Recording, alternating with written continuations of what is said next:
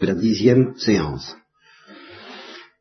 Euh, J'avais pensé vous parler de l'homme, et je n'y annonce pas tout à fait, mais je me suis trouvé arrêté par l'idée qu'il fallait vous offrir une définition de l'homme, et du coup ça m'a amené à avoir envie de vous parler des définitions, et autour des définitions, d'un certain nombre de choses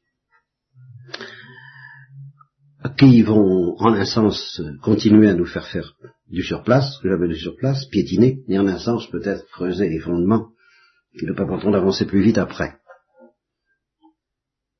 Est-ce que vous avez jamais joué au mm. Toutes les droits Oui, oui. Bien. Alors, elle avait découvert à l'occasion du télépote, on pourrait imaginer un télépotomiste, ça c'est vrai, je pense que le télépote est un moyen comme un autre de faire du thomisme. J'essaierai de vous expliquer pourquoi. Mais euh, ça recoupe. À l'occasion du télépote, on se demande euh, est-ce que tous les humains peuvent télépoter Est-ce que seul euh, Est-ce qu'on peut télépoter à deux? Est-ce qu'on peut télépoter réciproquement? Est-ce qu'il faut un instrument pour télépoter Bon, etc. Des questions comme ça.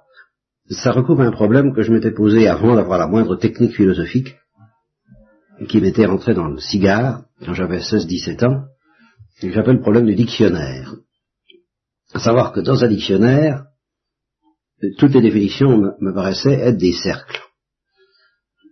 Je, vous voyez ce que je veux dire? C'est-à-dire qu'on définit un mot par un autre, et, l'autre on définit par le mot, n'est-ce pas? Ça, ça fait des cercles qui sont quelquefois plus ou moins longs, il y a, trois ou quatre étapes.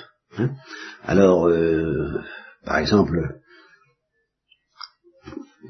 je ne sais pas, moi, La digestion, c'est euh, l'action d'assimiler des aliments, et un aliment, c'est ce qui est assimilé par la digestion. Vous voyez? Alors, et des, des, trucs comme ça. Alors je m'étais demandé comment, en effet, est-ce qu'on pourrait imaginer un dictionnaire qui renvoie d'un mot à l'autre, mais d'une manière telle qu'on ne, ne, tombe pas dans des cercles. Et ce dictionnaire, on pourrait en construire un entomisme. Pourrait construire un dictionnaire thomiste. Et le télépode nous y amène un peu. Je vais vous expliquer. Je vais vous expliquer ça. Euh, qu'est-ce que c'est qu'un être humain? Ben, Un être humain, c'est, justement, vous voyez, le problème de l'homme. C'est un animal qui a certaines particularités. Lesquelles, ça, je me réserve d'y revenir plus tard. C'est un animal. Donc, euh, il suffit de regarder les animaux, puis de chercher celui qui a les particularités indiquées en question. Un chien, c'est un animal qui a d'autres particularités. Bon. Alors moi, je feuillette mon dictionnaire, je prends chien, araignée, euh, libellule, papillon, anthropoïde et homme, je vois animal. Je suppose mon, mon dictionnaire soit thomiste. Animal ayant telle et telle particularité. Alors, je dis bon, c'est très bien, alors qu'est-ce que c'est qu'un animal? Je cherche animal. Et alors, je trouve être vivant, corps vivant, ayant doué de sensibilité. Alors, euh, est, capable de se mouvoir. en gros, c'est ça. Du, d'où euh, je suis renvoyé dans mon dictionnaire à, chercher la définition du corps vivant. Et alors j'apprends que le corps vivant, ben, c'est un corps doué de certaines propriétés Et ainsi, j'apprends que les corps vivants sont divisés en deux grandes catégories, les végétaux qui ne sont pas doués de sensibilité et les animaux qui sont doués de sensibilité. Et que l'homme fait partie justement des corps vivants qui sont doués de sensibilité.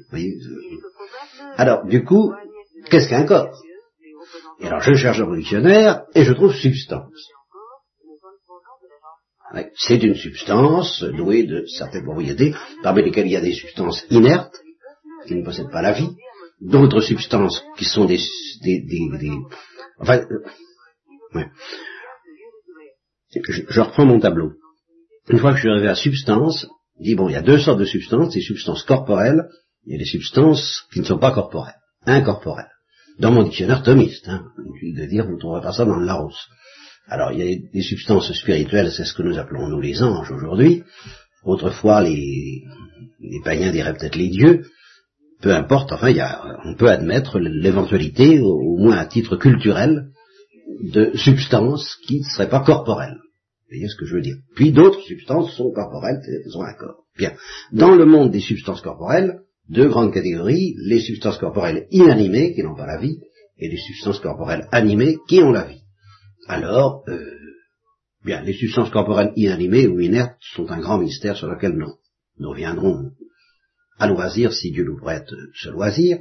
C'est passionnant, mais les substances vivantes, c'est passionnant aussi. Alors les substances vivantes, il y a deux grandes catégories, celles qui sont douées de sensibilité, c'est les animaux, et celles qui ne sont pas douées de sensibilité, c'est euh, les végétaux. Dans les animaux, alors il y a toutes les divisions que vous voudrez. Euh... qu'est-ce qui est intéressant au point de vue philosophique dans, ce que je viens de vous dire dans mon petit dictionnaire thomiste? Qu'est-ce qui est vraiment passionnant dans ce que je vois? Alors là, on avance quand même. C'est dans, dans notre petit jeu de définition, et ça se vérifie au télépote, il y a un mot au-delà duquel dans le dictionnaire on ne peut pas remonter, c'est le mot substance. C'est-à-dire que si je demande qu'est-ce que c'est qu'une substance, je ne vais rien trouver de plus vaste. Dans la substance serait une catégorie, vous voyez?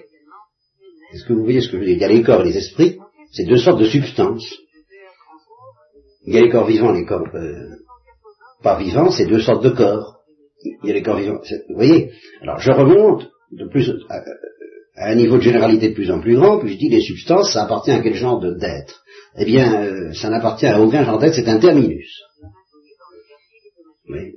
Il n'y a pas quelque chose de plus vaste et de plus général que les substances. Oui, varie. Ça n'appartient à aucun genre d'être parce que ça appartient à tous les êtres. Eh bien, eh bien, nous allons voir que c'est pas si simple. Mais ça, ça, ça, Parce qu'il y a de la substance dans le tout. Il y a du vrai. Euh, je demande un petit peu de patience. En tout cas, nous sommes arrivés à un butoir. Voilà ce que je veux dire? C'est qu'on ne peut pas euh, aller plus loin dans notre petit jeu des définitions. Je parle simplement du petit jeu des définitions. Bon. Alors, quand on arrive, Aristote avait déjà découvert ça. Il avait découvert ce que j'appelle les butoirs, car, n'en déplaise à Marinon, il y en a plusieurs. Plusieurs butoirs. Il y a autre chose dans le monde que les substances. Et au télépote, ça, ça, on s'en aperçoit très bien. On s'en aperçoit quand on a essayé, justement, quand on a épuisé, est-ce que les hommes peuvent télépoter, est-ce que les animaux peuvent télépoter, est-ce que les substances peuvent télépoter, et puis qu'on répond non, rien de tout ça ne peut télépoter, alors on demande, eh bien, est-ce qu'un mode d'être peut télépoter hein, Alors, un mode d'être, ça n'est plus une substance, et cependant, ça a de la réalité. Alors, qu'est-ce que c'est que ces modes d'être qui ne sont plus des substances? Eh bien, c'est d'une manière générale les accidents, ce qu'on appelle les accidents. Parce qu'il n'y a pas que des substances dans le monde, il y a aussi des accidents. Un homme, ça, c'est une substance. Mais qu'il soit blanc, qu'il soit grand, qu'il soit intelligent, qu'il soit bête, qu'il soit tout ce que vous voudrez, ce sont des accidents.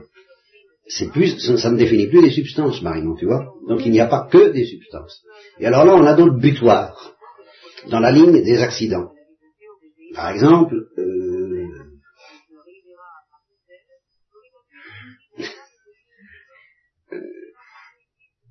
qu'est-ce que je pourrais vous offrir Eh bien, euh, intelligent ou pas intelligent, c'est une qualité, ça. D'avoir la, la, d'être spirituel ou pas spirituel, voilà. Il y a des substances spirituelles et des substances qui ne le sont pas. Donc la spiritualité, c'est une qualité.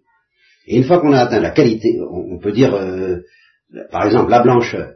Bon, bah, ça appartient à la couleur. Et la couleur, ça appartient à une certaine euh, qualité des corps. Qualité des corps. Au-delà du mot qualité, il n'y a rien de plus général. C'est, un butoir comme la substance. Ah, il y a d'autres butoirs de ce genre, c'est-à-dire d'autres accidents, dans toute la généralité, parce que des qualités, il y en a toutes sortes. Être intelligent, c'est une qualité, être bête, c'est une qualité, euh, être noir, c'est une qualité, être euh, incolore, c'est une qualité, être, euh, vous voyez, alors il y a un monde fou, de, c'est tout un univers, les qualités. Vous voyez? Être en état de grâce, c'est une qualité. Être en état de péché mortel aussi, c'est une qualité. Être joueur euh, à la roulette, euh, être euh, avoir un vice, c'est une qualité, une mauvaise qualité, certes. Mais c'est tout, tout, ça, ça appartient au monde immense des qualités. Vous voyez ce que je veux dire? Et alors, dans le dictionnaire, pour tous ces mots-là, joueur, vicieux, état de grâce, charitable, aimable, intelligent, idiot, mobile, blanc, on, on arrivera toujours de proche en proche au mot qualité c'est ce qui qualifie une substance euh, par rapport à certaines choses dont je ne parle pas ce soir parce que ce serait trop long. Enfin, on est dans un butoir. Vous voyez ce que je veux dire? Bon, il y a un autre butoir qui est la quantité. Un corps est plus ou moins grand. Et alors les mathématiques s'occupent presque exclusivement de la quantité. Un cercle, c'est pas une substance, tu vois, Marion. Cependant, ça a une existence qui s'appelle justement une existence quantitative. Alors quand on demande qu'est-ce que c'est qu'un cercle, eh bien c'est une surface. Qu'est-ce que c'est qu'une surface? Eh bien c'est en fin de compte, on trouvera toujours une quantité étendue, mais une quantité étendue. Tandis qu'un nombre, c'est une quantité inétendue. Bon, le monde de la quantité, c'est un autre monde, c'est un autre butoir. Il y a la relation. Par exemple, l'amitié, c'est une relation. Il y a le lieu. Il y a le temps. Il y a l'action. Agir, c'est une certaine manière d'être. C'est pas la c'est un accident, mais c'est pas la même chose qu'une qualité ou une quantité ou une relation. Euh, labourer, par exemple, c'est une manière d'être. Alors, l'action est un butoir qui définit toutes sortes de choses. Euh, gouverner, voler, marcher. Tu suis à peu près clair, t'as l'air de rêvasser un peu là. Ah tu, te poses des questions ou bien tu, non, non. tu intègres? Bon. Alors la passion, c'est ce que c'est ce que subit celui, le patient, qui subit une action. Par exemple, euh, être coupé en deux, bon, bah, c'est une passion.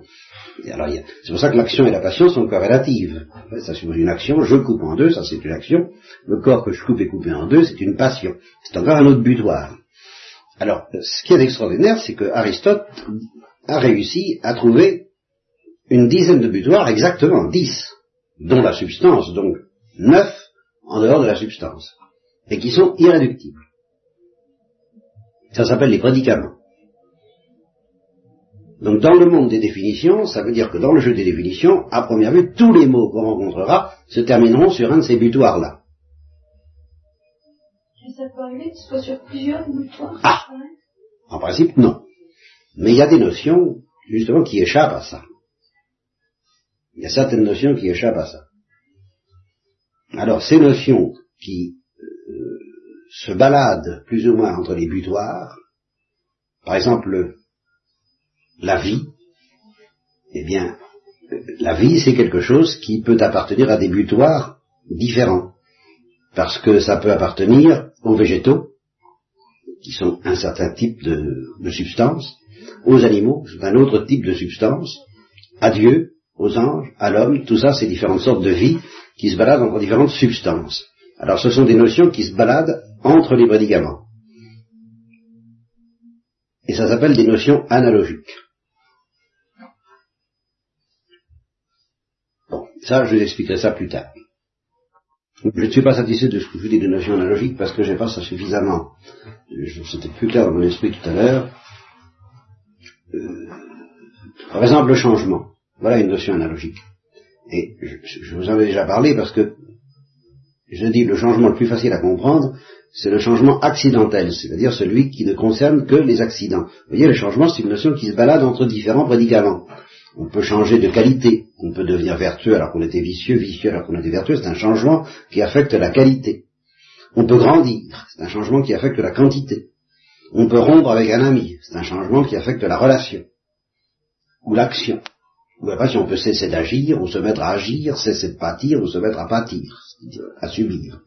Tout ça sont des changements. Vous voyez que la notion de changement euh, est une notion qui euh, ne respecte pas le compartimentage des médicaments. Ça peut concerner la qualité, et ça peut concerner la substance, ça s'appelle un changement substantiel, et je vous en ai déjà parlé, un changement substantiel, c'est quelque chose d'énorme, c'est quelque chose de grave, puisque c'est la naissance ou la mort.